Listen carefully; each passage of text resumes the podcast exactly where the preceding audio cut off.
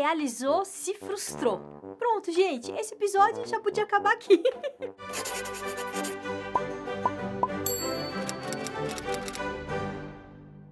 gente, olha eu aqui.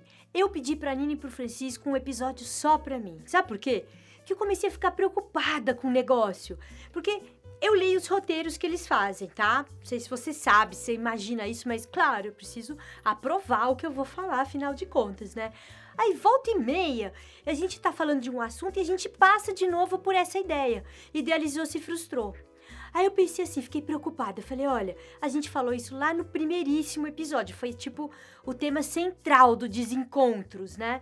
Mas eu falei, não dá para deixar lá. Vai que o pessoal não viu, vai que o pessoal não guardou essa história.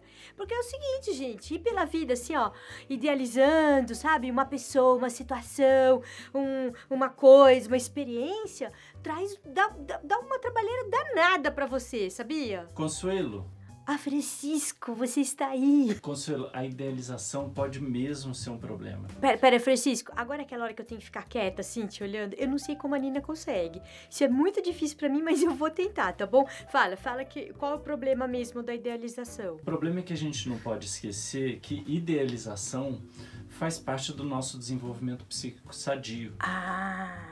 O problema é quando a gente não consegue abandonar esse processo. Ah, sim, sim. Sim, porque a gente tem a idealização sadia, né? Assim, tipo, quando a gente é criança, a gente idealiza o pai, idealiza a mãe, né? Eles são nossos super-heróis, assim, é um espetáculo, né? E isso é um processo que quando a gente é criança, a gente faz até com a gente mesmo. A gente se idealiza. Aham. Uhum. Ô, Francisco, eu não vou conseguir ficar quieta, quieta, que nem a Nina fica, entendeu? Eu vou fazer uns ahãs, assim, pode ser?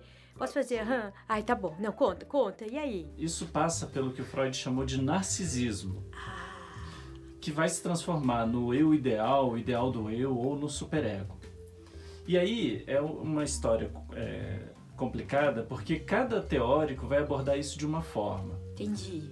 Tem um exemplo bem legal do, que vem do Lacan, que ele fala do estágio do espelho, que é um momento da vida do bebê que a mãe aponta para a criança no espelho e fala o nome da criança. Olha lá, o Ah, é, fofinho, fofinho. Aham, uhum, sei como que é. Esse momento serve, é um momento importante porque serve de apoio para o desenvolvimento psíquico da criança, porque ela começa a se reconhecer no olhar da mãe. E aí nesse momento começa, ou teoricamente aconteceria, uma idealização imaginária do eu da criança que serve de apoio para que ela se reconheça e se desenvolva como uma pessoa independente. Ah, tem sua importância, é óbvio. Tem também os ideais positivos que a gente usa, tipo, sei lá, no trabalho, né? Quando você tem seus líderes, quando a gente forma grupo, é, ou quando a gente tá assim na vida, nossas relações amorosas, né? Lá no vídeo 25 a gente até fala os ideais de vida, fala da utopia, tem uma frase linda lá. Quer dizer, então pode, pode seguir com a tua utopia, teu ideal de vida.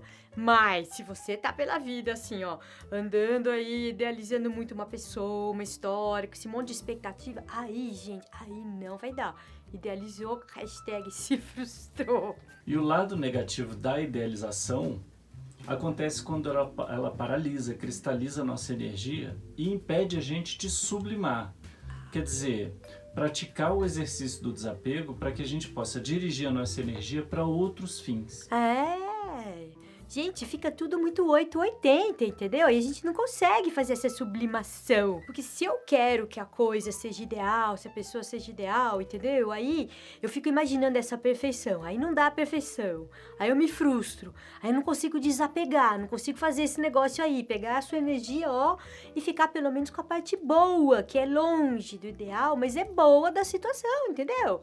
Ah. É sério isso, né? Então, se a gente puder lembrar mais vezes, assim, tipo, mais vezes toda hora que idealizou se frustrou, a gente tem uma probabilidade muito maior de ser feliz, né? E como meu objetivo, gente, a minha vontade na vida é que todo mundo seja muito feliz, eu pensei, nossa, vou fazer um episódio só disso. Aí falei, não, como nós vamos terminar? Vamos terminar assim, sabe, assim, lembrando, assim, tipo fazer um refrão. Já sei, vou fazer uma música. Aí pensei, não, não sou boa de música, nada, precisaria do meu amigo Pelanca para fazer uma música. Já sei, vamos fazer um teatro. Oh, o Espantalho, você sabia que idealizou se frustrou? É mesmo, homem de lata. Aí pensei, não, isso não vai ficar bom também. Pá! Achei um Homem-Aranha. Aí falei, perfeito. Sim, porque o Homem-Aranha, esse super-herói, símbolo de idealização. Homem-Aranha, pra você também, ninguém é perfeito. Idealizou, se frustrou. Certo, Francisco? Certo. Ah, então é isso aí, gente. Gostou? Curta, comente, compartilhe. E muito obrigada e até o próximo episódio.